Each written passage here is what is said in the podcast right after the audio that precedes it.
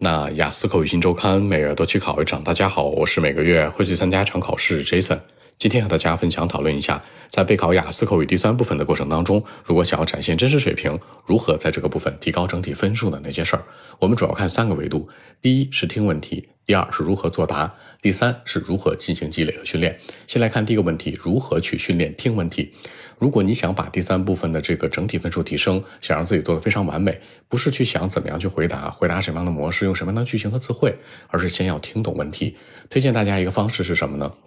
大量的去看 Past Three 素材的积累，这个积累可以来自于考场、考场留言，包括可以看一下我们公众号更更新的一些这个呃口语的话题，以及最重要的是雅思剑桥官方五到十五当中所有的口语模拟题里面的提问方式，这个是大家都容易忽略的，因为第三部分呢是没有太多真题的，但是它提问方式都是万变不离其中，比如空间对比、时间对比、政府的解决方案、个人意见、原因分析，大概就这四到五种，所以说呢。大家可以按照这几种方式来去准备。你可以先把剑桥真题里面的提问方式都熟悉一遍，内容可能它会替换，但提问方式不会。然后再看看考场的真题相关，明白了吧？所以说呢，一定要先搞懂这个问题的提问方式，尽量做到什么份上呢？那这个问题你跟着他读一遍，读完之后马上能理解出来，这就是合格的一个提问。那如果你读完之后觉得有点模棱两可，或者什么地方不太理解，这就是提问方式有问题的。所以说这是第一步，非常关键，搞好或者搞定它提问方式。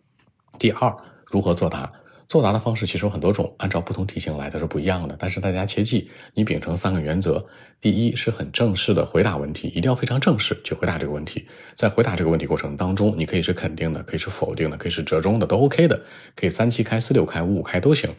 那在回答的过程当中，也是给自己更多思考时间，因为 Pass Three 这个部分的考试是没有独立思考时间的，对吧？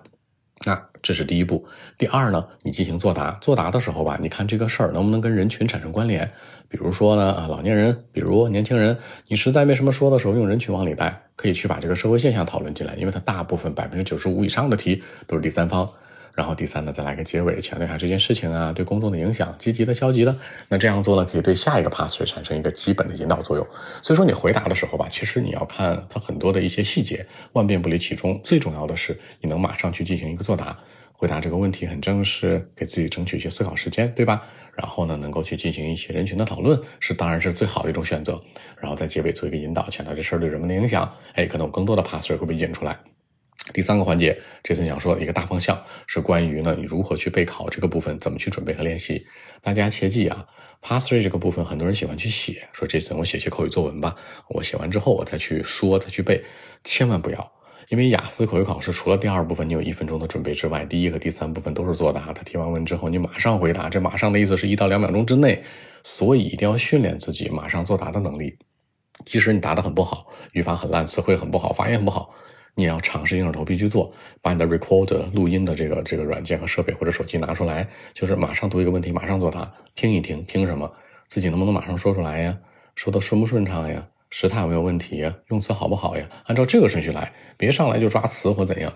先看能不能作答，能不能马上反应，然后呢，看说的是不是顺、流畅、流利，然后呢，再看这个词汇、发音、语法的问题，明白了吧？所以说呢，训练的这个方式一定是以。我们所说的这种口语的叙述方式去练，而不是说你到最后写了好多口语作文。你一定要做的是什么呢？不是写完口语作文去背诵，实在不会的特难的题可以去写，正常的就正常去作答。然后你可以录一手机的这个这个满手机的这个录音，你也不要写满墙的或者满本书当中的这个口语文稿。口语考试减少文稿的书写是最靠谱的一个方式。所以整体来讲吧，关于这个第三部分，如果你想去展现真实水平、去提升的话，按照这三个方向去来，把建议吸收一下，通过听题、回答问题以及及时训练的方式去练，那可能更为稳妥。好，那今天这期节目呢就录制到这里。如果大家更多的问题，还是可以 follow WeChat B 一七六九三九一零七 B 一七六九三九一零七。希望今天这样期节目可以带给你们帮助，谢谢。